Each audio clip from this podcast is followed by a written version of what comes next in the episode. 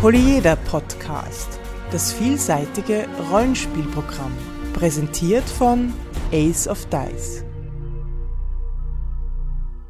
Herzlich willkommen zu einem Spezialpodcast, fast live von der deutschen Cthulhu Convention in Rieneck 2013, eine Jubiläumskonvention, das zehnte Mal. Und äh, zu diesem schönen Anlass wollten wir auch einen extra Podcast machen. Wir, das sind äh, mehrere Podcaster, die anwesend sind. Stellt ihr euch vielleicht mal kurz vor, die vorne sitzt. Ja, Patrick, äh, ihr kennt mich vom System Matters Rollenspiel-Podcast. Ja. Ich bin Florian, ich bin vom Spellcasters Podcast und ähm, soll man noch ein bisschen was darüber sagen? Ich meine, wo hat man schon mal die Möglichkeit, irgendwie so mal ein bisschen direkt äh, zu sitzen und mit Leuten äh, in einer Runde zu sein irgendwie? Von daher, wer kennt uns eigentlich? Das interessiert mich jetzt, weil sorry, ich will jetzt nicht irgendwie äh, hijacken, aber es würde mich mal interessieren auf jeden Fall. Außer Frank. Ah, okay. Ja, cool. Also das sind schon mal vier Leute, drei mehr als ich dachte, erwartet hatte. Ja. Ja, und ich bin Markus vom Polyeder Podcast. Das ist der österreichische mit einem Österreicher und einem Nicht-Österreicher.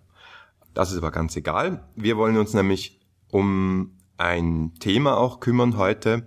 Äh, der Titel war Kickstarting Cthulhu und die zentrale Frage, die wir uns heute beschäftigen soll, ist eigentlich, wie verändert Kickstarter, wie verändert Crowdfunding die Rollenspielszene? Ich glaube, von Crowdfunding haben wir alle schon mal gehört. Das ist dieses Prinzip, irgendwer stellt ein Projekt online, alle möglichen Leute, die eine Kreditkarte haben, können Geld in die Richtung werfen und kriegen für dieses Geld auch irgendwelche Gegenleistungen, in welcher Form auch immer. Meistens, in unserem Fall, ist es in Form eines Rollenspiel-PDFs oder Rollenspielbuchs oder auch vieler Rollenspielbücher gerade wenn der Name Cthulhu oben steht in so einem Projekt, äh, wird viel Geld in die Richtung geworfen. Also ich nehme nur einige jüngere Beispiele. Achtung Cthulhu, also Cthulhu im Zweiten Weltkrieg, 177.500 Pfund, britische Pfund.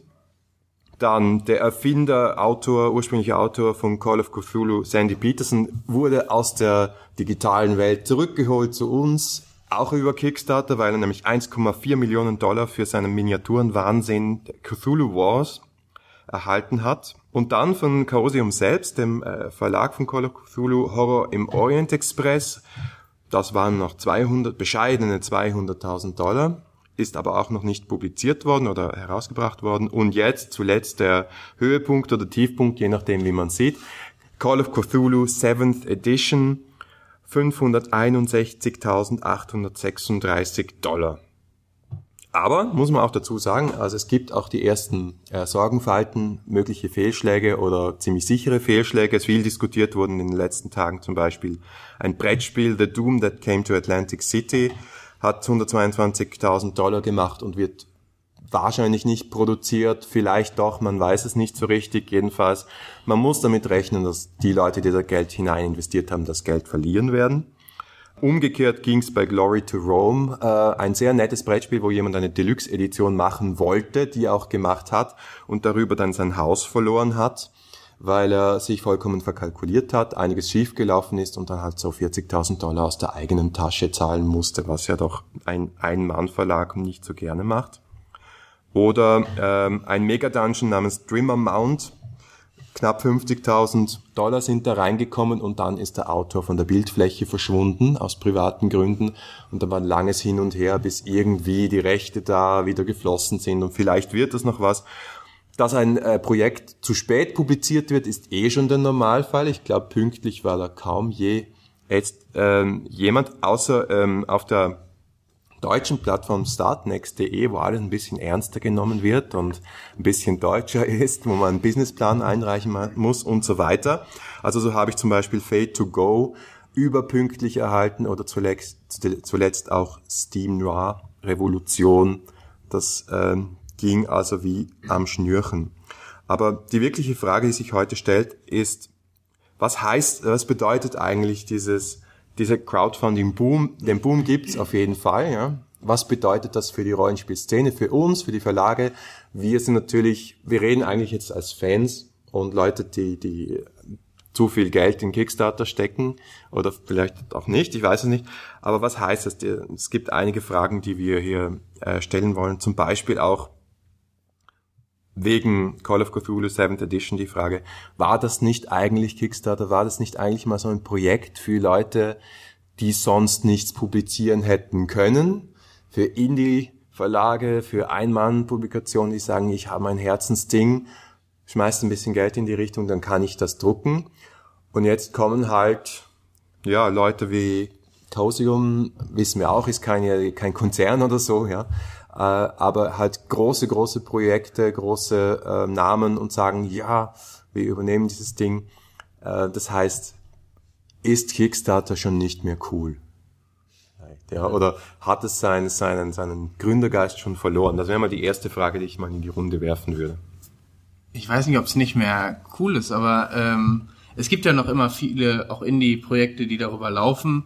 Nur was mir so ein bisschen Bauchschmerzen dabei macht, wenn, wenn jetzt Verlage, wir wissen alle, was, dass das jetzt nicht die riesen Konzerne sind, aber wenn die die ja eigentlich einen sicheren Kundenkreis für ihre Produkte haben, da einsteigen, ist für mich die Frage, gehen nicht andere Projekte dadurch unter? Also diese kleinen Projekte, die eben nur, was weiß ich, 20.000 oder so brauchen ähm, für ihre Publikation, gehen die nicht womöglich unter, wenn man äh, da so Mammutprojekte dann hat und äh, dann quasi auf der gleichen Plattform man miteinander konkurriert.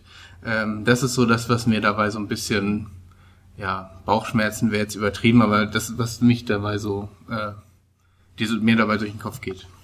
Ja, ich glaube auch, also weil du es gerade sagtest, mit dem ist das nicht mehr cool. Ich glaube, bei Kickstarter ist es nimmt, glaube ich, diese klassische Kurve, oder? Wie mit so einem Technologietrend irgendwie.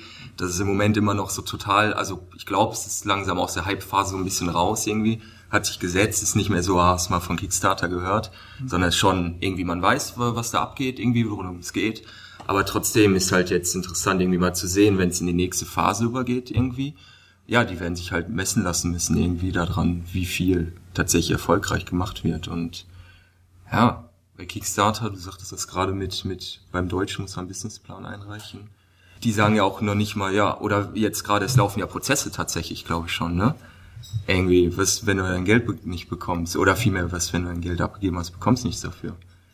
Ähm, die sagen ja irgendwie, wir sind nur, wir bieten nur die Plattform an. Das sind alles irgendwie so interessante Fragen, finde ich, die so sich jetzt durch Erfahrung, glaube ich, auch erstmal klären werden.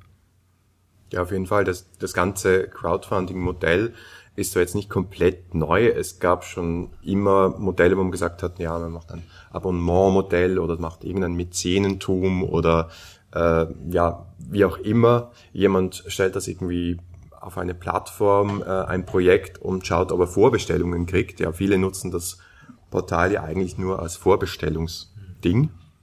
Aber ich glaube, äh, in Wirklichkeit, ob es eine Konkurrenz ist, das würde ich echt bezweifeln weil es ist ja auch so, dass die Großverlage und die Indies einander, ja, weiß Gott, nicht in die Quere kommen und dass sich, dass unsere Szene so klein ist, und ich rede jetzt von der globalen Szene, dass es so klein ist, dass sich die Dinge sowieso vermischen. Also, dass dann ein, ein Indie-Autor mal hingeht und für Paizo, für Pathfinder was schreibt und umgekehrt, das ist eigentlich ja vollkommen normal.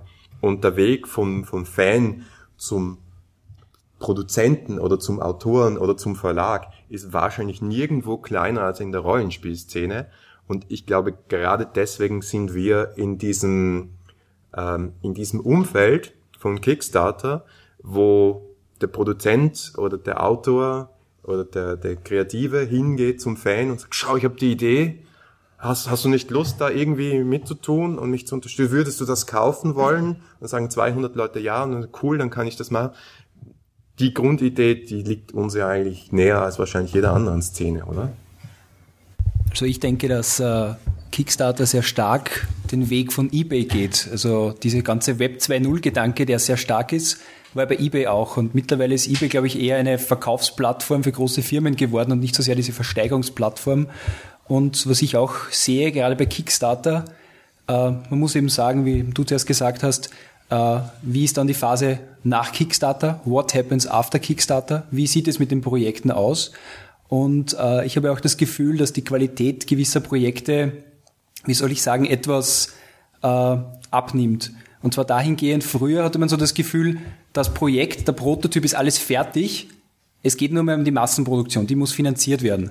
Und heute hat man oft viel mehr das Gefühl, äh, wir werfen mal eine Idee rein, wo wir so ein halbfertiges Buch auch haben, äh, versprechen einige Stretch Goals und sobald wir finanziert sind, sehen wir dann weiter, wie wir überhaupt produzieren können. Dadurch kommt es auch zu einer massiven Verspätung von diesen ganzen Sachen. Also wo man dann wirklich das Gefühl hat, ja, jetzt warten wir mal ab und dann brauchen wir noch Playtester und so weiter. Also eigentlich in einer Phase, in einer Konzeptionsphase schon Geld sammeln, das eigentlich noch gar nicht sein sollte. Also und das ist wirklich problematisch und man muss sich auch so überlegen, rechtlich ist das Ganze jetzt eher in Richtung Kaufvertrag zu sehen, wo ja Kickstarter ganz klar sagt, nein, wir sind eine, nur eine Plattform, kein Webshop. Und dann sind wir eigentlich bei einem Darlehen, was ich jemandem gebe, zinslos sogar übrigens. Also da habe ich ja nichts davon. Außer dann diese Stretch Goals, die dann vielleicht kommen und vielleicht auch nicht. Und es stimmt schon, es laufen Prozesse, wo es letztlich auch um Schadenersatz geht. Und das wird wahrscheinlich viel mehr werden. Also es gibt auch schon die ersten Betrugsfälle. Sagst du noch deinen Namen? Michael. Danke, Michael. Äh, der Michael kennt sich rechtlich ja auch aus, weil er sein sein Metier ist. Und ich finde das sehr interessant. Du hast gesagt, es ist ein Darlehen. Man könnte es natürlich auch sagen, es ist ein Investment. Ne? Es ist, dass, dass, dass jemand ein Risiko investiert. So stellt es Kickstarter ja zumindest dar und sagt, schau, das ist eine riskante Sache. Du schmeißt dein Geld in Richtung eines Projekts. Es gibt keine Garantie. Das ist also dieser amerikanische Gedanke. Machst du da mit oder machst du nicht mit? Das stimmt, aber ich denke, man muss es immer so sehen, äh, ich meine, ich habe jetzt nur die österreichische Rechtslage sozusagen, aber es wird in Deutschland auch nicht viel anders sein. Äh, wie sieht es rechtlich aus? Und äh, rechtlich müssen wir davon reden, okay, bin ich ja letztlich Kunde. Und zwar nicht Kunde von Kickstarter, die nehmen sich da eigentlich sehr gut aus der Haftung, wobei man das auch noch diskutieren könnte, sondern auch äh, bin ich Kunde von diesem jeweiligen Projekt. Und das stimmt schon. Es ist, man kann es als Investment sehen, aber meines Erachtens ist es letztlich eine Art von Darlehen, das man da gewährt und wo man dann etwas dafür bekommt. Halt nicht unbedingt Geld heraus, oder wieder das Geld zurück, sondern Sachwerte. Und es stimmt schon. Also es gibt ja, glaube ich, auch Projekte, ich glaube sogar dieses Filmprojekt, dieses Iron Sky, da haben sie das wirklich auch über Investment gemacht. Also da haben dann die Leute so einen Gewinn auch teilweise ausbezahlt bekommen. Ja, ist halt die Frage, aus welcher Richtung du das siehst, ne? Aus ähm, der Richtung die Leute, der Leute, die das Geld geben, ne? Klar, die investieren das aber als Darlehen, klar, auf jeden Fall. Das ist ein sehr günstiges Darlehen. Und wenn du es, du, du sagtest es auch gerade, quasi Amerikan amerikanische Gedanke, aber wenn du dieses klassische Finanzierungsmodell, das Ami-Ding halt, so mit äh, Venture Capital und Business Angels und so, auf Kickstarter kann halt jeder kommen. Also ich will jetzt nicht zu negativ klingen, ich finde das super für viele Sachen. Gibt, geht's auch. Also geh mal irgendwie zum Venture Capital, ja, wir wollen hier was für, für Nerds machen, die spielen da mit so Karten und so. Ja, wie und wie viel Geld krieg ich daraus? ja, vielleicht so halben Prozent Marge oder so, ja, genau. Äh, aber wenn du halt irgendwie so Venture-Kapital, da musst du natürlich irgendwie mit einem Businessplan kommen, ja, sonst kriegst du das Geld nicht. Und ähm, ja, das ist, glaube ich, so der große Unterschied irgendwie. Ich glaube, was auch die Grundintention von Kickstarter zu Beginn war, äh, man hat ja immer dieses, diese 1-Euro-Spende, so quasi du gibst uns einen Euro oder einen Dollar oder ein Pfund und wir bedanken uns dafür. Und das, glaube ich, war früher bei den ersten Projekten noch viel mehr. Also das ist wirklich, du gibst Geld und bekommst nichts dafür. Also eine Schenkung letztlich. Und jetzt ist es mehr so ein, ja, wir produzieren Stretch Goals und das Einfachste kommt mir immer vor, so sind halt E-Books oder PDFs, die man dann irgendwie raushaut. Und, und stellenweise sind die Preise auch nicht mehr wirklich günstig. Also man, man zahlt letztlich das, was man dann auch fürs Hardcover zahlen würde oft. Kommt mir so vor. Bei den Büchern.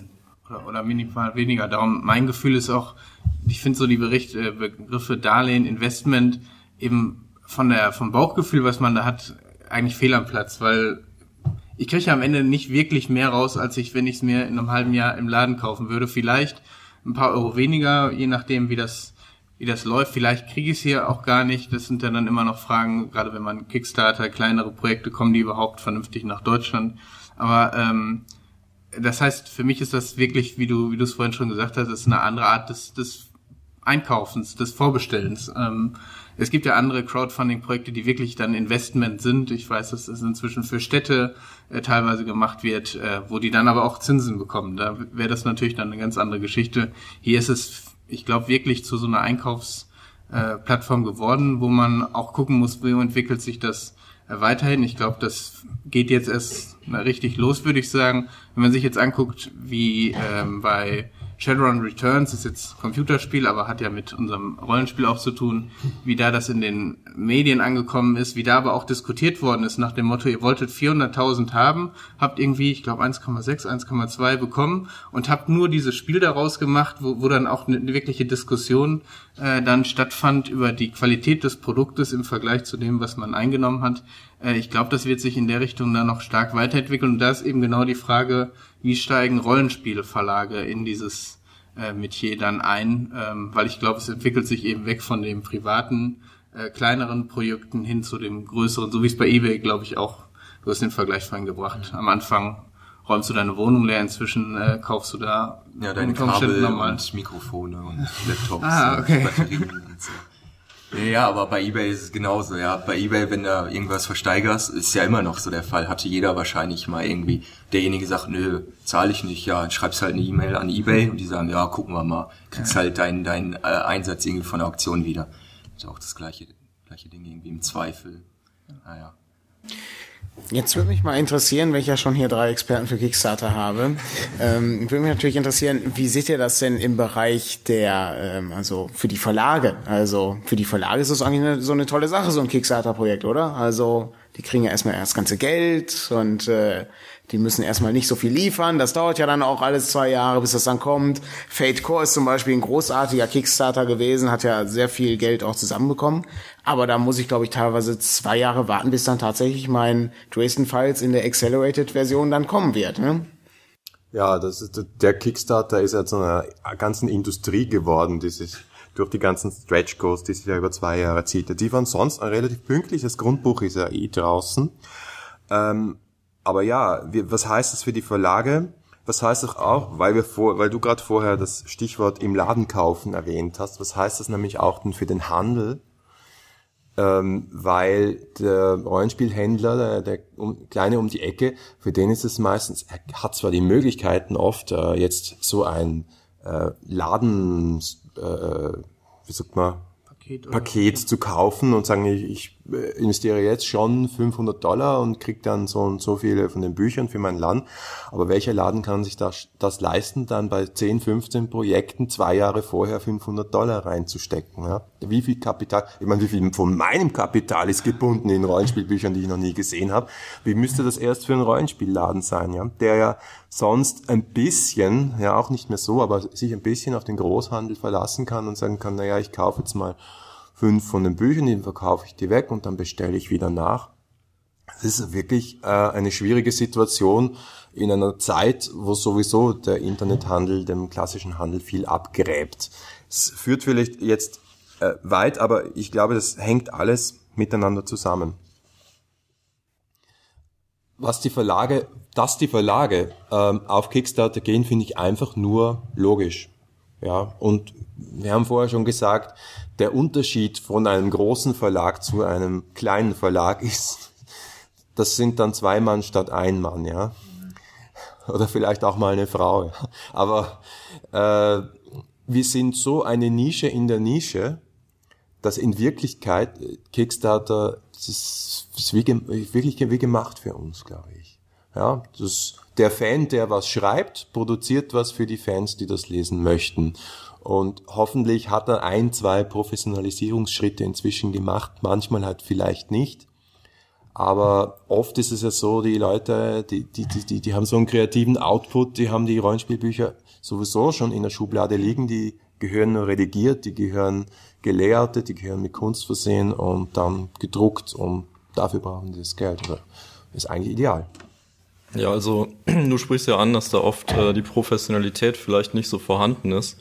Und das ist auch genau die Gefahr, die ich so ein bisschen sehe, dass das Leute sind, die so aus der kreativen Branche kommen, die vielleicht Autoren sind, die aber eigentlich überhaupt keine Ahnung haben, wie man jetzt also was projektmäßig aufsetzt, wie viel Kosten man da eigentlich kalkulieren muss, dann unglaublich viele Stretch Goals versprechen ähm, und sich da vielleicht in Teufels Küche bringen am Ende, weil sie das gar nicht einkalkulieren, was das an Aufwand bedeutet. Und die Frage wäre jetzt auch mal, ihr habt ja schon erwähnt, dass es verschiedene Kickstarting-Plattformen gibt, jetzt auch deutsche unter anderem, ob es da vielleicht so ein Fair Kickstarting gibt, ähm, wo die Unternehmen oder die, ähm, die jetzt eine, ja, so, so, so ein Funding Staaten da mehr Unterstützung erhalten, als das vielleicht bei Kickstarter passiert. Also dass sie so ein bisschen an die Hand genommen werden, weil ich denke, das Risiko gerade so als quasi privates Unternehmen oder nicht privat, also Privatmann da was zu kickstarten, ist ja doch relativ hoch. Ne? Sagst du auch noch deinen Namen? Ja. Danke, Jörg. Das vorher war übrigens Daniel von System Matters. Ja. Hat man vielleicht gehört. Das ist echt ein guter Punkt auf jeden Fall. Also vielleicht Kickstarter macht einfach ja, ist dann zu frei, zu amerikanisch. So macht halt, schlagt vor und das passt schon irgendwie. Aber es bringt ja keinem was, ja. Ich habe jetzt eine geile Idee, habe aber gar keine Ahnung von Finanzen irgendwie. Ähm, stell was ein, irgendwie, äh, ja, da könnte man ja noch was drucken und das passt schon und da kenne ich einen, der hilft mir dann da, äh, macht das Goal noch das Goal und kriegt das schon hin und es klappt halt nicht. Und jeder ist enttäuscht im Prinzip. Von daher, wenn man so ein kleines bisschen die Barriere einfach höher macht dass, dass man gleich, also dass man beibehält diese echt coole Idee, ja, aber die einfach ein bisschen, ein bisschen professioneller, also natürlich die Hürde ist ein schwerer Kompromiss, aber so komplett frei, ja, man sieht's ja. Also auch die, die richtig großen Sachen irgendwie jetzt hier dieses, was so auch mit das Größte ist, diese, diese Uhr, oder? Dieses Pebbles, oder wie heißt mhm. das? Die äh, haben jetzt auch gesagt, nee, schaffen wir nicht unser Ziel äh, und noch kein neues äh, kein neues äh, zeitliches Ziel wieder ausgegeben. Die sagen, wir sind halt fertig, wenn wir fertig sind. Ist schon krass. Und ich finde noch wichtiger als Stretch Goals sind ja diese Reward Rewards einzuplanen. Ne? Also Stretch Goals, da weiß man, ich habe schon 10.000 oder 3.000, wie auch immer, mehr als ich brauche. Wenn man am Anfang vernünftig kalkuliert hat.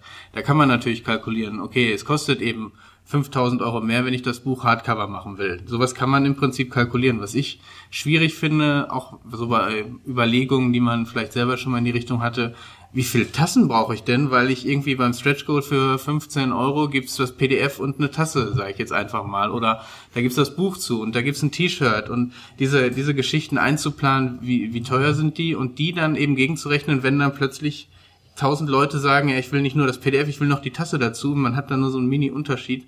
Ähm, das sind, glaube ich, viele Risiken. Und da stellt sich mir jetzt auch erst gerade so im Laufe der Diskussion die Frage, nimmt das nicht vielleicht sogar zu, wenn da Unternehmen, also nimmt der Druck auf kleinere nicht zu, wenn Leute, wenn Unternehmen reinkommen, die sowas oder Leute mit Erfahrung reinkommen, die natürlich ein anderes Niveau von Kalkulation, vielleicht von Stretch Goals, von ähm, links steigt dadurch nicht dass die Anforderung an Kickstarter-Kampagnen, dass du vielleicht sagst, wie da kriege ich nur so und sowas. Also äh, andererseits erlebe ich das, du hattest das vorhin gesagt, manchmal, wenn ich da sehe, für ein PDF soll ich 35 Euro bezahlen, äh, da, da schüttelt man den Kopf. Also ähm, ich meine, von Büchern braucht man gar nicht reden, die werden durch den Versand in der Regel, äh, zumindest wenn sie wirklich äh, dann schon teuer sind, äh, so dass du es dir eigentlich nicht leisten kannst, dir die Ruhe zu holen, aber 35 Euro für PDFs habe ich auch schon gesehen und äh, das ist dann schon sehr viel. Ja, ich glaube, da gehen wir mal rüber zum Daniel Stanke, der nämlich praktische Erfahrung hat in dem Bereich. Ja, genau. Ähm, ich wollte noch mal kurz auf Jörg eingehen, äh, der da die Frage stellt, ob es Unterschiede zwischen den Plattformen gibt. Und da ist man im spießigen Deutschland, sage ich jetzt mal, äh, mit der größten äh, Plattform äh, Start Next tatsächlich etwas anders aufgestellt als als zum Beispiel bei Kickstarter. Kickstarter, da würde ich tatsächlich sagen, das ist so eher sehr frei und sehr nach dem amerikanischen Modell, sage ich jetzt mal. Ne, du hast alle Möglichkeiten, du kannst aber auch richtig verlieren. Und äh, bei Start Next wird man schon sehr, also da ist die Einstiegshürde sehr hoch, da wird man sehr an die Hand genommen, da muss man einen Businessplan einreichen und dann muss man das Projekt einreichen und dann wird sich das angeguckt und äh, kann der das auch und äh, wie machen die das denn und äh, Startnext hat ja im Gegensatz zu Kickstarter grundsätzlich erstmal gar keine Finanzierung über die Projekte. Also es ist, man muss eigentlich fast gar nichts bezahlen, wenn man keine Serviceleistung oder so in Anspruch nehmen möchte. Und gerade diese Serviceleistungen können aber Unterstützung für Projektanbieter sein. Also Startnext selber sagt, wir haben Fachleute im Haus, wir wissen, wie man ein schönes Teaser-Video gestalten könnte oder wie man eine Überschrift gestaltet oder wie auch immer. Das heißt, die Möglichkeiten sind, was das angeht, da etwas höher, beziehungsweise die Plattform ist, was das angeht, auch äh, strenger. Dafür ist sie an der einen oder anderen Stelle technisch meiner Meinung nach etwas schwächer, um, um seine Community zu bedienen, aber äh, da ist halt schon ein herber Unterschied und äh, aber auch dort sehe ich eigentlich das, dasselbe, wie ich, wie ich das bei anderen Kickstarting-Plattformen eigentlich auch sehe dass natürlich, dass die Verlage oder die Firmen oder so für sich entdecken, um, um da auch so eine Art, es ist ja quasi auch eine Live-Marktforschung, kann man sagen. Also während, während dieses Projekt läuft, merke ich eigentlich, wie der Hase läuft, ne? wie, wie ticken eigentlich meine, meine Fans oder, oder die, die dieses Projekt gerne unterstützen wollen oder so. Und da bleibt es eigentlich nicht aus, dass Verlage oder Firmen das nutzen, ich frage mich auch, wenn man, wie will man es verhindern? Ne? Also es gibt eigentlich meiner Meinung nach auch keine Möglichkeit, da äh, das zu regulieren oder sozusagen. Also gäbe es sicherlich schon, aber dazu bedarf es wirklich strenger Regularien. Hier dürfen nur Privatleute, sage ich jetzt mal, ihre kleinen kreativen Projekte machen oder so. Ginge vielleicht auch, aber wäre sicherlich sehr schwierig zu trennen. Ich weiß auch nicht, ob es zielführend wäre, weil die Grenze zwischen einem wirklich klein oder einem Kleinverlag, der vielleicht auch nur gegründet wird aus rechtlichen, steuerlichen äh, Haftungsgründen, was auch immer, äh, dann zu ziehen zum großen, in Anführungsstrichen, Konzern, äh, ist einfach auch dann, glaube ich, nicht möglich. Ich glaube, man muss sich darauf einstellen, dass das genutzt wird. Für mich wäre interessant, ähm, vielleicht auch nochmal für die Diskussion, wie man die Tendenzen in Deutschland äh, sieht. Also wir haben in Amerika oder in englischsprachigen Produkten, die haben natürlich einen viel breiteren Verbreitungsraum. Ne? Wir reden in Deutschland über Kickstarter, in Amerika wird keiner über äh, Start Next reden und äh, über Pay to Go, weil es deutsche Produkte sind. Die kauft man im deutschsprachigen Raum. Ähm, und da hört es dann auf und da haben wir jetzt, ich sehe hier 5500, die dafür reinkamen. Gut, ist jetzt nochmal Nischenprodukt in der Nischenszene mit Fate. Ähm, aber da wäre natürlich auch mal interessant, wieso die Einschätzungen sind, was deutsche ähm, Bereiche da angeht. Ob das da überhaupt Sinn macht, äh, ob das da im Raum steht. Äh, ja, bleiben wir vielleicht bei Daniel nochmal, weil du ja mit bei Steam Noir dabei warst. Nee, ähm, nee, genau, das ist der andere Daniel. Äh, das war ja Daniel Danzart, der hat das gemacht und das habe ich auch sehr gerne unterstützt und ich habe das auch gefördert, das ist schon klar, aber ich habe tatsächlich bei den kleinen Helden war ich quasi unterstützend und beratend sozusagen tätig. Und ähm, ja, für, für, für solche, also ich finde tatsächlich, es kristallisiert sich so ein bisschen raus, dass äh, diese Plattform vor allem für so, ich nenne das jetzt mal so Grenzprojekte, die die ein gewisses Potenzial haben, äh, aber möglicherweise äh, nicht mehr oder noch nicht äh, von einem Verlag als interessant entdeckt werden. Für die finde ich so eine Plattform ganz besonders interessant. Ich glaube, ganz schwierig ist es wirklich für Leute, für Kreative, die ähm, noch gar keine Reputation haben, oder auch nicht im Verlagswesen bisher aufgetreten sind oder so, für die ist es unheimlich schwierig. Die müssen unheimlich viel Vorarbeit leisten und müssen halt eine, ich glaube trotzdem, dass die etwas äh, schaffen können auf so einer Crowdfunding-Geschichte, äh, wenn sie, wenn sie eine gute Präsentation haben, wenn sie das gut darstellen können. Aber für die ist es halt unheimlich schwierig. Man sieht ja, Menschen, die wie zum Beispiel bei den kleinen Helden schon sehr bekannt sind in einer gewissen Szene, ähm, wo sich dann aber herausstellt, dass äh, aus welchen Gründen auch immer ein Verlag sagt, äh, wir wollen es jetzt nicht nochmal auflegen oder der, die äh, Autoren sagen, wir möchten es auf eine ganz bestimmte Art und Weise nochmal neu auflegen, äh, dass das dann da unheimlich äh, interessant ist und man dann mit einem guten Kontakt zur Fangemeinde auch äh, so ein Ding äh, durchziehen kann. Da fällt mir der TED Talk von Amanda Palmer ein. Ich weiß nicht, wer den vielleicht gesehen hat. Das war ja im Pop-Geschäft eines der größten und bekanntesten und meistpublizierten Projekte. Die Amanda Palmer, die hat übrigens die Frau von Neil Gaiman, äh, die hat sich ja sie von ihrem Plattenlabel getrennt, weil sie gesagt hat, was die machen, das hat mit meiner Musik nichts mehr zu tun, ich will das nicht mehr, ich schmeiß euch raus. Und dann hat sie gesagt, ja gut, warum hat sie das gemacht? Weil sie hat eine Platte gemacht und die haben gesagt, ja, die hat sich 20.000 Mal verkauft und sie, super, toll, wow, 20.000 Leute haben das gekauft. Und die gesagt, ja, 20.000, das ist ja nichts, vergiss es. So machen wir das nicht mehr. Hat sie gesagt, nein, also ich finde 20.000 super und die Leute kommen zu meinen Konzerten und, und ich kann davon leben und reicht das nicht? Nein, reicht nicht für den Konzern. Aber sie hat das gemacht Sie hat damit äh, erstaunliche für damalige Zeiten 1,2, 1,4 Millionen Dollar eingenommen und nicht nur die Platte gemacht, sondern Artbook, die Tour, Privatkonzerte bei ihren Fans zu Hause und alles Mögliche. Und vor allem ist sie wirklich, wirklich bekannt geworden. Vor, vorher war sie kein großer Star. Jetzt ist sie es, oder ein größerer zumindest. Und äh, die Pointe von ihrem TED Talk war, wie viele Leute haben sie unterstützt? 20.000. Ja, für sie war das perfekt. Ja, für, für, für einen Musikkonzern war das irrelevant. Und das ist genau das, was du gesagt hast. Und ich glaube, in unserer noch kleineren Szene ist das noch wichtiger. Ist ein, ein Mensch wie, weiß nicht, Jason Morningstar, der Fiasco geschrieben hat, sagt äh, 98 Prozent der Bevölkerung gar nichts, aber den restlichen zwei Prozent, für die ist das ein Abgott. Ja? Also wir leben hier in einer Zeit, ähm, und dann höre ich schon auf zu philosophieren. Aber ich habe mal so diesen super Spruch gehört, äh, Andy Wall hat, hat mal gesagt, jeder hat seine 15 Minutes of Fame. Und heute leben wir in einer Zeit, wo jeder seine 15 Fans hat. Ja, also everybody is famous for 15 people. Und möglicherweise die 15 sind schon genug, aber vielleicht auch 150 oder 1500, um ein cooles Projekt durchzuziehen. Und ich glaube, dieser kreative Geist, der bei Kickstarter kann man eigentlich nur kreative im weitesten Sinn kreative Projekte einreichen. Ähm, das ist das, was, was schon auch immer noch lebt und, und funktioniert. Vielleicht müssen wir uns ähm, auch darauf konzentrieren ein bisschen und nicht nur auf die möglichen Fallen und Katastrophen.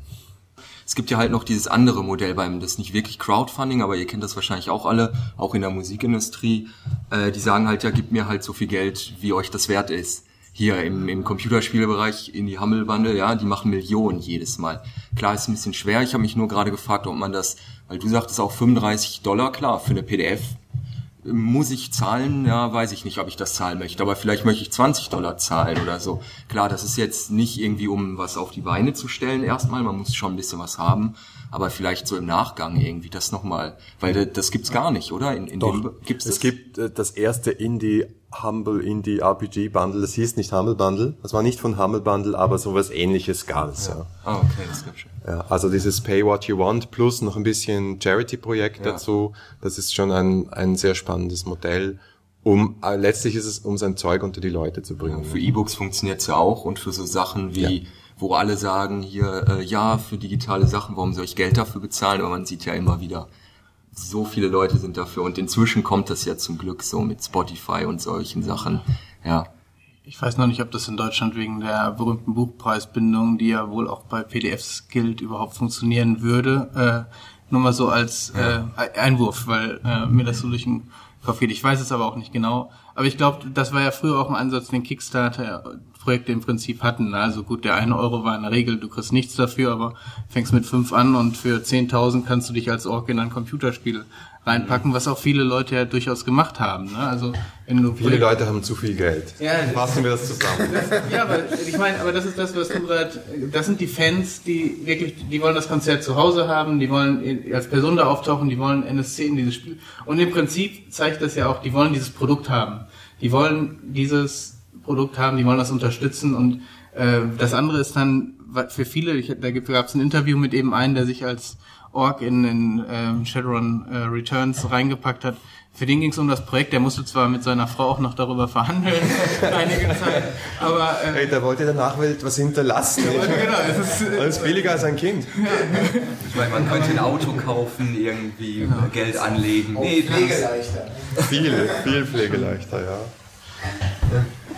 Äh, ich möchte jetzt noch kurz etwas in die Runde werfen, da, äh, wo ich hoffentlich von meinen Nachredern etwas dafür geprügelt werde, weil ich stelle jetzt mal die provokante Frage in Zeiten dann von PDF, von Selbstpublikation über iBooks und was weiß ich, über Drive-Thru-RPG mit Print on Demand, brauchen wir dann als Rollenspieler überhaupt Kickstarter, wann wir Bücher veröffentlichen wollen? Ist es dann überhaupt die richtige Plattform in Zeiten von Print on Demand? Ja, es ist mit Print on Demand ist natürlich eine interessante Frage, aber ich glaube, viele, die, also einige der, der Kickstarter-Projekte, die ich unterstützt hatte, waren das, was, was du vorhin schon gesagt hast, als, oder ich glaube, du, also was gesagt worden ist, ist eigentlich ein fertiges Projekt und da geht es eben nur um diesen letzten Schritt. Man will ein richtiges Buch daraus machen. Und das merkst du dann auch, wenn du die unterstützt, kriegst du vielleicht eine Woche später schon mal so ein Preview, äh, dann wird das nochmal ein bisschen layoutet und dann kriegst du einen Monat später oder so die, die PDF-Datei äh, und damit ist das Projekt dann auch abgeschlossen, zumindest wenn du nicht mehr hast als das PDF.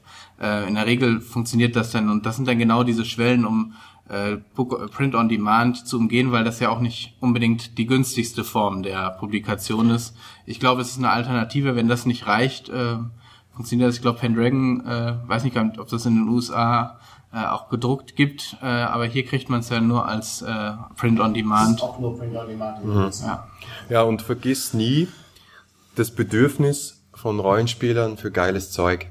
Ja, also wir können, wir könnten alles nur mehr als PDF kaufen, aber es macht einfach keinen Spaß. Du willst das Zeug im Regal, oder viele wollen es im Regal stehen haben. Wir wollen mehr, als wir im Regal Platz haben, deswegen kaufe ich auch gerne das PDF dazu. Aber es ist nicht der Weisheit letzter Schluss, ja. Ich möchte auch gerne was irgendwie immer noch, das, ich, ich bin in dem Alter, ja, ich möchte auch gerne was zum Nachschlagen haben und ein bisschen durchblättern. Und es ist ja auch ein, es ist, das, das Hobby ist ja schon intellektuell genug und abstrakt, ja, trotz, äh, schon gern irgendwie noch einen Folianten in der Hand. Oder, eine, oder schauen wir uns das, die ganzen Brettspiel- und, und, und Minispielprojekte an. Sobald jemand einen Sack voll Miniaturen drin hat, schmeißen die Leute Geld rein, als wären sie wahnsinnig dabei. Also, wer braucht eine Miniatur nicht? du? Ja, okay. Daniel. Äh, ich würde tatsächlich auf Michael nochmal eingehen und sagen, äh, ich würde Kickstarter tatsächlich, wie Patrick das auch gesagt hat, nicht als die Plattform sehen, die mir dieses PDF gibt oder so, sondern Kickstarter ist für mich eigentlich nur ein Social Channel wie Facebook oder Google Plus oder Twitter oder irgendwas. Das ist eine eine Kommunikationsplattform, mit der ich meine Fans einpeitschen kann, sage ich jetzt mal ganz brutal. Und das hätte auch Drive-Thru-RPG haben können, wenn sie so einen Channel aufgemacht hätten, sage ich jetzt einfach mal ganz blöd. Ähm, das ist einfach eine super Art und Weise, um Leute über so ein Projekt äh, auf dem Laufenden zu halten. Und äh, du kannst darüber die natürlich auch die die Abrechnung machen und so ein Kram. Das ist alles sehr gut eingebunden. Aber ganz weit vorne denke ich schon ist diese ist diese Kommunikation so, und, und das halt auch in Verbindung mit dem, dass es jetzt auch gerade mal was Neues ist, das muss man tatsächlich auch sehen. Ne? Also, du hast es ja vorhin auch gesagt, also es gab ganz früher mal eBay und dann gab's einmal, also das sind ja diese, diese Wörter, die quasi das Wort Internet eigentlich auch ersetzen. Ne? Also man ist nicht im Internet, sondern man ist auf eBay. Und jetzt ist man halt gerade auf Kickstarter. So ist das halt gerade. Aber die, die Quelle oder das, das, das, der Kern dieser ganzen Geschichte, die finde ich eigentlich äh, gut, solange sie da ist und wenn sie irgendwann nicht mehr da ist, dann ist es vielleicht nicht mehr gut. Also ich glaube, das ist auch eine, ähm, ist auch eine Marketinggeschichte natürlich. Also äh, über viele, viele Rollenspiele wäre ich nie gestoßen, wenn nicht, was weiß ich, irgendein Bekannter unterstützt dieses Projekt, ich kriege eine E-Mail und man guckt sich das auch an und denkt, ja gut, das PDF kannst du zumindest auch mitnehmen, ne? Dann, äh, weil in der Regel ich möchte mich dafür entschuldigen. Äh, du, äh, da werden Finger auf mich gezeigt, nackte Finger auf angezogene Menschen. Ja, ist, äh, ja aber wie war das so schön? Man kriegt das ja gar nicht mit, dass man da was gekauft hat. ja, genau. Es ist eigentlich gratis. Ja. Und von daher ist es, ist, glaube ich, Marketing. Es ist ähm, dadurch, dass man da rumstöbern kann, es äh, ist es eben noch was anderes als wirklich Drive-Thru, äh, wo, wo es auch nicht gerade sehr übersichtlich äh, ist, ähm, da mal eben so das zu finden, was einen interessiert und äh, man, die, was, was sie dazu schaffen, ist natürlich womöglich wirklich ein Hype, um ein Produkt aufzubauen, indem sie monatelang oder wochenlang mhm. dich darüber informieren und es gibt wieder was Neues und wir machen das noch besser, als wir es geplant haben und dies und jenes und ja. äh, dadurch schafft man so. Und apropos Einstiegshürde nur ganz kurz noch, man, die gibt's gar nicht bei Drive-Thru. Und da musst du dich wirklich, wenn du dich umsehen willst, dann musst du also knietief durch den Schrott warten, bis du die Perlen ja. findest. Das ist tatsächlich ein Problem. Ja, ich finde auch gar nicht, dass es unbedingt ähm, so entgegengesetzt gesehen werden muss, sondern es ist ja auch komplementär. Also man kann ja durchaus, es nimmt ja dem Unternehmer jetzt auch ein Risiko, wenn er eben äh, schon ein finanzielles Backing hat, damit dann irgendwie sich ein paar Monate vielleicht mit einer Thematik beschäftigen kann, ein Produkt daraus machen kann und dann kann das ja immer noch bei Drive-Thru-RPG oder wo auch immer Print-on-Demand veröffentlichen. Wie viel, ob dann natürlich dasselbe Volumen nachher abgesetzt wird, weil er ja, ähm, ja über Kickstarter schon sozusagen ein paar seiner Produkte committed hat an Leute, ist die Frage. Aber es ist ihm ja nicht verwehrt, dann trotzdem diesen Weg zu gehen. Genau, also es sind ja auch, und, und das muss man auch ganz klar festhalten, die besten Produkte aus Kickstarter, die landen ja dann auch im Rollenspielladen, die landen im klassischen Vertrieb Das heißt, das ist ja eigentlich nur so eine Pioniergeschichte. Und wer Geduld hat und dann nicht mit dem Hype mitschwimmt, der kann warten, bis das kommt und sich dann anschauen, ah ja, hier äh, Alien Frontiers oder hier, ähm, wie heißt das Superhelden-Kartenspiel? Äh, Sentinels of the Multiverse. Ja, großes Ding. Und übrigens auch zwei Beispiele, wie jemand, der nicht berühmt war und keinen großen Verlag im Rücken hatte, trotzdem ein tolles Produkt gemacht hat und eigentlich in die Industrie gestartet ist, dank diesem Risiko und dank auch der Freiheit von, von Kickstarter. Das hat auch viele Vorteile, nicht? Wenn die Einstiegshürde gering ist, kann auch mal ein tolles Projekt rauskommen. Jetzt würde mich mal interessieren, wir sind ja auf der Cthulhu-Con und wir hatten es ja auch schon am Anfang gesagt und wir haben gerade über Hype gesprochen und auch äh, über Leute, die aktiv die ganze Zeit Informationen machen und Fanbasis so richtig aktiv auch mit Informationen versorgen. Und äh, Chaosium hat ja äh, vor kurzem Cthulhu 7 als Kickstarter gebracht. Und äh, ja, was ist denn davon zu halten von der Cthulhu 7 Kickstarter-Kampagne? Ich habe eigentlich schon genug gerantet darüber auf meinem Podcast, oder? Sagt ihr mal.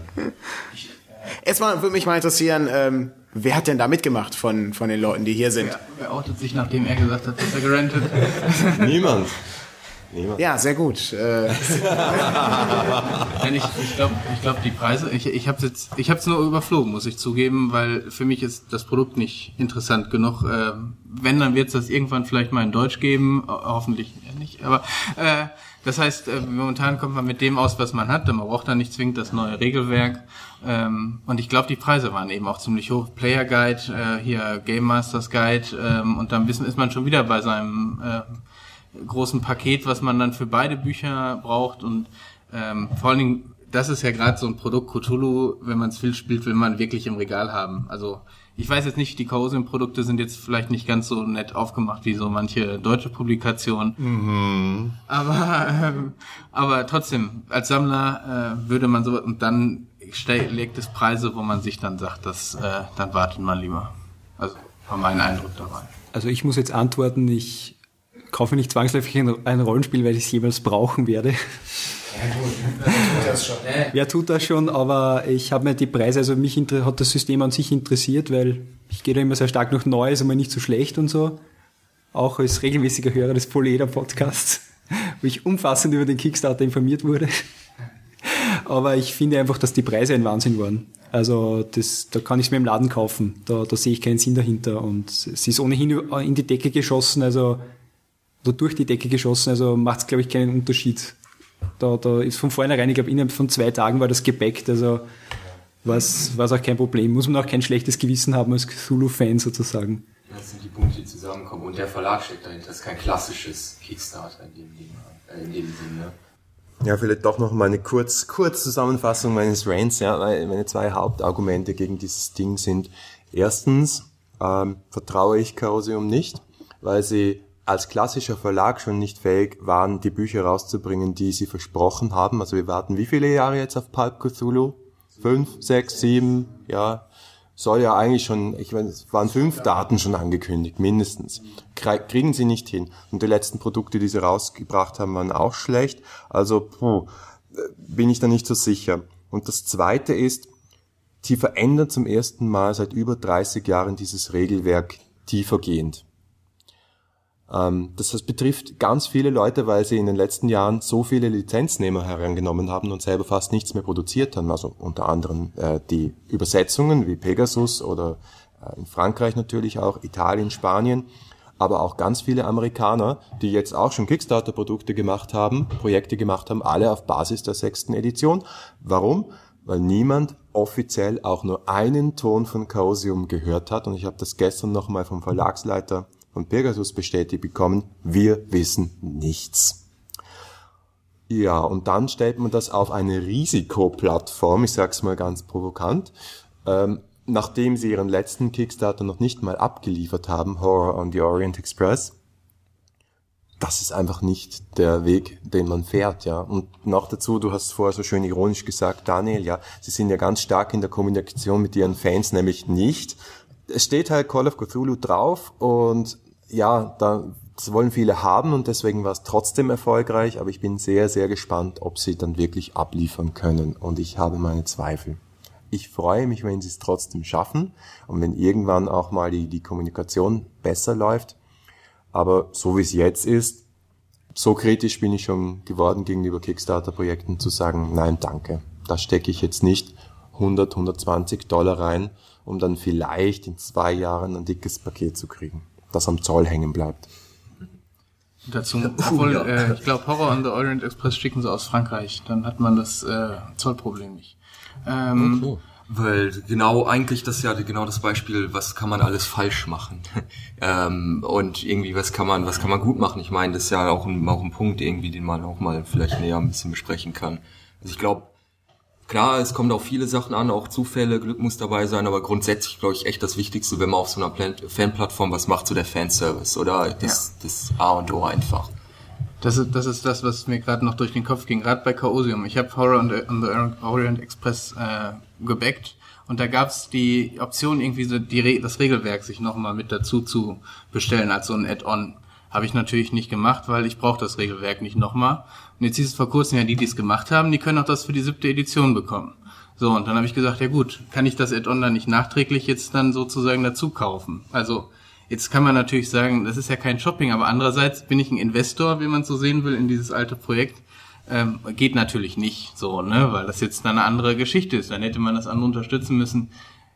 Ähm, es war jetzt nicht so, dass ich da tief traurig oder tief sauer über diesen Verlag bin, aber es ist, glaube ich, genau diese Frage von Fanservice oder von Leuten und die Frage, wie geht man an dieses Produkt oder an diese Plattform heran? Sieht man das als eine, eine Fanbasis oder sieht man das als Kunden, die quasi vorbestellen? Und ich glaube, da merkt man dann womöglich in diesen Kleinigkeiten merkt man so einen Unterschied, äh, wo man dann sagen kann, ja, dann äh, das sind Kunden quasi. Und wenn du das vorher nicht gekauft hast, dann hast du das jetzt auch nicht, kannst du das nicht nachkaufen so ungefähr. Und äh, so läuft das dann. Ähm, also ich äh, bei Robin Laws hatte das mal erzählt zu diesem Hilfog-Projekt. Äh, ähm, dass diese Arbeit, die man da reinsteckt in so ein Kickstarter-Projekt, also gewaltig ist. Das ist so, als ob man 24 Stunden lang, äh, 30 Tage lang äh, eine, einen Messestand hat, wo ständig irgendwelche Leute Fragen stellen, von der ganzen Welt. Und das kann ich, also ich, mir persönlich wäre es schon zu stressig, das wäre zu viel Arbeit. Ähm, ich, ich kann mir wirklich nicht vorstellen, wie man das, wie man das so schafft. Und äh, ich meine, Chaosium ist jetzt mal so ein besonderer Fall, also weil die äh, wirklich etwas schwierig sind mit ihrem so Informationsmanagement, sage ich mal. Aber ähm, ich meine, man sieht eben auch sehr großartige Beispiele. Ne? Also Fate Core lief richtig gut, da hat man ständig Updates gekriegt, äh, auch von ähm, von Hillfolk. Ähm, und wenn ich das so wieder vergleiche mit Chaosium, da hieß es dann, ja, ist klar, sobald äh, Cthulhu 7 äh, hier finanziert ist und sobald der Kickstarter ausläuft, dann gibt's sofort die Quickstart Rules als PDF. Und es hat gedauert und gedauert und gedauert. Aber äh, ne, mittlerweile haben dann die Leute auch so ein PDF gekriegt. Äh, und ich finde das nur sehr schade, weil das ist, ich weiß nicht, woran liegt das dann? Ist das nicht fertig? Äh, was, was passiert da im Hintergrund? Da würde ich dann gerne mehr hören zu. Das wäre schön. Und das ist ja auch der Punkt, warum das so wichtig ist. Ähm, weil ne, die, die, genau die Kommunikation und die Leute, die dann, ne, die wollen ja Teil des Projektes sein. Das ist ja auch noch ein besonderer Punkt bei bei Kickstarter. Wenn ich mehr bezahle, dann werde ich auch mehr Teil des Projektes und ich ich fühle, ich bringe was zu einem Ende, ich mache was mit und das ist ein wichtiger Bestandteil noch. Genau, du bringst ja quasi schon viel Liebe mit. Genau, ja. richtig. Und dann soll dir das auch entgegengebracht ja. werden. Und warum soll das dann, warum macht man das dann so intransparent? Das ist eigentlich das Schlimmste und seltsam. Also die müssten es ja eigentlich wissen, oder? Ja. Arbeit. Es ist einfach Arbeit. Das ist es. Ja, aber ich, ich habe andere, bei anderen Kickstarter-Projekten, nicht, dieses Realmworks, so eine Software für Kampagnenverwaltung zum Beispiel, die, da sollte im Mai, glaube ich, der Zugriff für die Leute, die diesen früheren Zugriff gekauft haben, der kam jetzt äh, drei Monate später. Das Entscheidende war, die haben es immer kommuniziert oder zumindest einmal monatlich gab es ein Update. Die haben dann auch in den äh, in den Kommentaren noch weiter dann auch äh, darauf zu Stellung bezogen, auch immer sehr transparent gemacht, woran liegt's, ähm, dass sich sowas verzögert. Und äh, es war am Ende so, jetzt ging es dann, schaffen wir es noch vor der GenCon, das rauszubringen oder nicht. Und das Interessante war, dass ähm, viele Leute gesagt haben, immer bevor ihr euch kaputt macht, macht's lieber danach. Also wenn du eine gute Transparenz schaffst, dann spielt eine Verzögerung auch keine Rolle, weil das Produkt für mhm. dich wichtig ist, weil du auch die Leute, die dahinter stecken, respektierst. Und darum ist die Kommunikation dann wirklich das A und O, um diese äh, Zufriedenheit mit den Leuten, die ja der Kern deiner Kundenschaft im Prinzip sind, äh, ja. äh, die bei Laune zu halten. Es ist eben genau das, was ich vorher erwähnt habe, nicht? Also, dass du der, der Unterschied zwischen Fan und Produzent ist sehr klein. Und wenn der Produzent das auch versteht und auf Augenhöhe mit den Fans kommuniziert, dann können die jeden Scheiß drehen. Das ist vollkommen egal. Also nicht ganz jeden, ja. Aber sie können viel, sie können sich viel erlauben, wenn sie ehrlich sind. Wenn sie transparent sind und sagen, puh, tut mir jetzt echt leid, aber so und so schaut das aus. Und ich weiß, Fred Hicks zum Beispiel, der hat dann gesagt, oh, wir haben ein Problem mit dem, mit dem Shipping, das ist, oh, das ist jetzt ein bisschen blöd, aber wir, wir übernehmen das. Der hat sofort Spenden gekriegt. Der hat gesagt, du, oh, kein Problem, wir zahlen das auf. Wir will nicht, dass du das bezahlst. Das ist jetzt halt blöd gelaufen, da schicke ich dir noch fünf Dollar. Er wollte das gar nicht, aber er hatte sofort noch ein paar hundert Dollar in der, in der Portokasse im wahrsten Sinne.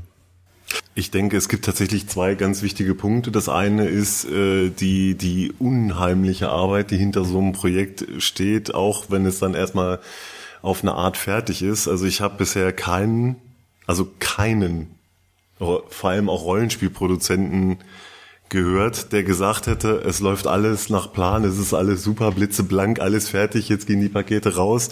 Es sind ja alle am Stöhnen und am Keuchen, wie viel das ist und ach und Porto und mein Wohnzimmer steht voller Kisten und so ein Kram. Also das ist tatsächlich offensichtlich und die sind ja auch schon eine Weile dabei und, und wissen eigentlich, wie es läuft, aber das, das ist offensichtlich ja was Neues. Da muss man sich erstmal finden. Und der zweite Punkt, gerade mit so einer mit so einer klassischen äh, Firma wie, wie Chaosium, die aus einer ich nenne es jetzt mal untransparenten Zeit kommen, die also aus diesem klassischen Modell kommen, wir arbeiten mit Vertrieben und äh, wir, wir, wir kommunizieren nur monokausal, ja, wir hauen, wenn überhaupt, dann nur ein Newsletter raus und der Fan hat das zu schlucken. Und so. Äh, da ist dieser Web 2.0 Gedanke oder dieser soziale Medien Gedanke noch gar nicht so richtig angekommen. Und da sind so Leute wie Fred Hicks oder diese neue Generation oder so an so ein Mensch, der kommunikativ ist wie Robin Laws, der, der ja diese, diese, diese Konzepte total aufsaugt, sage ich jetzt mal, und der einfach gut kommuniziert, äh, die sind dann natürlich besser aufgestellt. Also mal fernab von allen anderen Problemen, die sich da bei Chaosium vielleicht äh, stellen, aber ähm, da ist man halt einfach äh, nicht so kommunikativ. Ja, ich glaube, die, was man Kickstarter-Projekten manchmal vorwirft, aber ich glaube fast nie gültig ist, ist dieses billiges Geld ran schaffen. Ja, also so, ja, da kann ja jeder kommen, spielt ein Projekt rein, dann schmeißen sie das Geld rein und dann kassiert er das und ist ja, ist ja nichts. Das stimmt nicht. Und die, die das versuchen, die scheitern zu 90 Prozent. Also ich habe so viele Projekte gesehen, wo ich mir gedacht habe, was ist denn das? Und die hatten dann wirklich auch nur 50 Cent auf dem Konto und es hat nie geschafft. Also die wollten 200.000 Dollar und haben 250 gekriegt und es scheitert dann auch. Also es gibt schon irgendwo ein Regulativ, weil ich glaube, die meisten Leute, die sich auf Kickstarter bewegen, sind ja auch eher so die Heavy User und äh, die schauen sich das auch wirklich an. Ja, das ist dieses blind Geld in die Gegend werfen, ist gar nicht so schlimm, wie man immer tut. Schwarmintelligenz. Ja, aber wenn man das jetzt beispielsweise bei Carosium jetzt mal betrachtet, äh, das ist doch eigentlich der Beweis dafür, dass äh, es trotzdem funktioniert dass man trotzdem die Nerds einfach, ich sag's jetzt mal so, veralbern kann oder oder ja, also so die kann man die kann man irgendwo in der Luft hängen lassen, weil ich brauche ja gar nicht kommunizieren. Die haben 500.000 haben die da reingepumpt und das mit der Erfahrung von Orient Express und mit der Erfahrung von vorher, von der Qualität der Sachen. Das wussten alle. Und trotzdem haben, ich weiß nicht wie viel Leute da Geld reingeworfen. Hier jetzt einer oder keiner aber trotzdem ja genug, um dass sie ein Vielfaches ihres Ziels erreicht haben. Und ähm, da, da stelle ich mir so die Frage so, ähm, ja, wo, wo, wo, wozu führt das? Ja, was, was hat das für eine Konsequenz? Weil die ja im Grunde in, ihren, in ihrer Untätigkeit bestätigt werden. Wir machen ja nichts falsch. Weil es funktioniert doch. Ja, kurzfristig auf jeden Fall. Ja, das, das Zugpferd Call of Cthulhu ist einfach, ich meine, das ist einfach eine Cash Cow. Ja, da kannst du dich so blöd anstellen, wie du willst. Äh, das ist nicht mehr umzubringen. Das war einmal so gut. Ja, das war einmal so gut und viele Leute, die, die sich gut auskennen, nennen es auch eines der besten Rollenspiele aller Zeiten. Das ist einfach nicht umzubringen durch ein paar Idioten. Ich sag, wie es ist ist ja auch eine Marktposition dann als äh, der große Verlag, der dafür das Material rausbringt. Äh, und für viele ist es ja wirklich dann eine Vorbestellung, die dann sagen, ich würde mir das eh kaufen, so und dann äh, packe ich da rein. Das heißt, äh, für viele ist ja diese alte Position oder diese alte Herangehensweise noch völlig normal. Ich meine, ist bei vielen Verlagen ja generell so. Ne? Also auch in Deutschland ist ja die Kommunikation jetzt zu den großen Verlagen äh, auch begrenzt sozusagen. Äh, das, das hängt ja einfach an der Arbeitsstruktur von solchen äh, Verlagen auch zusammen. Und die verlegen einfach ihren Vertrieb und im Prinzip ja auch das Risiko äh, in, die, in die Gemeinschaft, holen sich das Geld vorher ab und fangen dann damit an. Und das ist einfach nur das gleiche Prinzip, nur zeitlich ein bisschen anders verschoben. Ja, ich denke also, dass gerade bei dieses Funding ja auch viel mit Vertrauen zu tun hat natürlich und äh, offensichtlich schenken Carosium einige Leute noch ziemlich viel Vertrauen und es ist eben auch eine Institution, es ist ein Verlag, es ist jetzt nicht irgendjemand, der noch nie irgendwas gemacht hat. Also ist potenziell jetzt traut man denen das vielleicht noch eher zu, als wenn jetzt äh, Lieschen Müller kommt und sagt, ich mache jetzt die Seventh Edition Cthulhu oder sowas. Äh, und äh, ich denke, das sind jetzt auch die ersten beiden Projekte, die die sozusagen überhaupt veröffentlicht haben da auf Kickstarter. Und wenn die jetzt ein riesen Reinfall wären, dann werden die natürlich auch nie wieder da, zumindest jetzt mit Crowdfunding, Fuß auf die Erde kriegen. Also das denke ich, also ich glaube nicht, gerade weil man sowas spricht sich halt in dieser Szene dann auch doch rum. Also es ist ja nicht so, dass jemand ähm, so, dass das so Gelegenheitskäufer sind. Also glaube ich eher weniger. Weil du musst ja schon ziemlich viel wissen, du musst dieses System kennen und jemand, der ja, der keine Ahnung hat, der wird jetzt nicht plötzlich Cthulhu auf Kickstarter kaufen. Ja, wow, und ah, was ist das denn? Das nicht, aber, aber die, Frage, die Frage, die sich mir natürlich stellt, ist, wenn du Sammler bist äh, und du, du weißt, du willst es dir eh kaufen, dann wirst du es wahrscheinlich auch in Zukunft noch bei, äh, womöglich schon, weil du bist dann einer der Ersten, der es hat. Äh, du kriegst vielleicht noch irgendwas Tolles noch dazu. Ähm, das, das sind ja so Dinge, mit denen man Sammler äh, und viele Leute in unseren Links auch locken kann. Ne? Also limitierte Editionen gehen ja auch weg wie wie nix, ne? Also äh, obwohl das der gleiche Inhalt drin ist, sie das doppelte kosten, äh, sehen ein bisschen besser aus. Je nach, je nach äh, System oder Buch äh, lohnt sich das dann oder nicht. Das muss man dann entscheiden. Aber sie, das Prinzip funktioniert da ja auch. Und ich glaube, dass auch ein Verlag wie Chaosium da noch eine ganze Weile länger ähm, mit diesem Verfahren auch arbeiten kann. Ja, aber steht doch limitiert drauf. Verdammt. Na, was ich noch sagen wollte, ich glaube, dass, äh, und das ist ein definitiv sehr guter Punkt an Kickstarter und Co., dass vielleicht, wenn man jetzt vom bisschen Problem vom Chaosium spricht, dass es, glaube ich, jetzt auch die Ära der Lizenznehmer gekommen ist. Und da möchte ich ein äh, Projekt auch ganz gezielt ansprechen, nämlich das Achtung Cthulhu. Ich denke, das ist äh, gerade in Österreich und Deutschland vielleicht aufgrund der Zweiten Weltkriegsthematik nicht unproblematisch, aber die sind ja auch durch die Decke geschossen, muss man sagen. Und ich habe das nämlich auch selber gebackt, äh, einfach weil ich mit dem Macher vorher etwas äh, E-Mail-Kontakt gehabt habe und mir dann auch gedacht habe, das ist mein Anliegen. Und da muss man sagen, ich meine, die haben auch Stretch Goals Ende nie. Und man muss auch warten und zu hoffen, dass sie sich nicht übernehmen. Aber dort war von Beginn an also wirklich eine gute Kommunikation. Die haben Newsletter, die haben alles. Die informieren auch sehr gut. Und da ist, finde ich, ein sehr großer Grad der Professionalität gegenüber. Und es ist interessant, dass das offenbar doch ein Genre abdeckt, das dann doch nachgefragt wurde. Obwohl es jetzt vielleicht klassisch gesehen weder von Chaosium noch von Pegasus noch von irgendjemand anderem äh, denkbar gewesen ist. Also ich weiß nur, dass sich Cubicle 7 jetzt als Lizenznehmer ebenfalls an einem Zweiten Weltkriegsband versucht, gefolgt dann von Erster Weltkrieg und, glaube ich, Dritter Weltkrieg. So vielleicht wissen die was, was wir nicht wissen, aber ich sag's nur. Aber das Achtung Cthulhu also ist nicht schlecht. Also ob man es dann mag oder nicht. Also der Chris Birch hat mir damals dann auch die Frage gestellt, ja, glaubst du, dass das in Deutschland sehr viele Fans haben wird? Und ich habe gesagt, so, das kann ich jetzt nicht sagen. Aber, aber ich glaube, genau das zeigt ja, wie Kickstart, also ich habe mir das auch angeguckt und äh, habe dann hab auch, glaube ich, schon mein Backing drin gehabt und habe sie dann aber gecancelt, weil für mich ich kannte das Produkt noch zu wenig. Da fehlt dann nicht unbedingt das Vertrauen in die, in die Firma, weil da steckt ja schon auch ein Name. Ich meine, das Produkt gibt's ja nicht erst seit, seit dem Tag sozusagen. Ähm, aber bei mir fehlte eben so, dass das muss man sich erst angucken. Und ich glaube, das ist noch ein Punkt, der vielleicht dann bei eben manchen anderen Projekten keine Rolle spielt, äh, weil man eh weiß, das will man eh haben.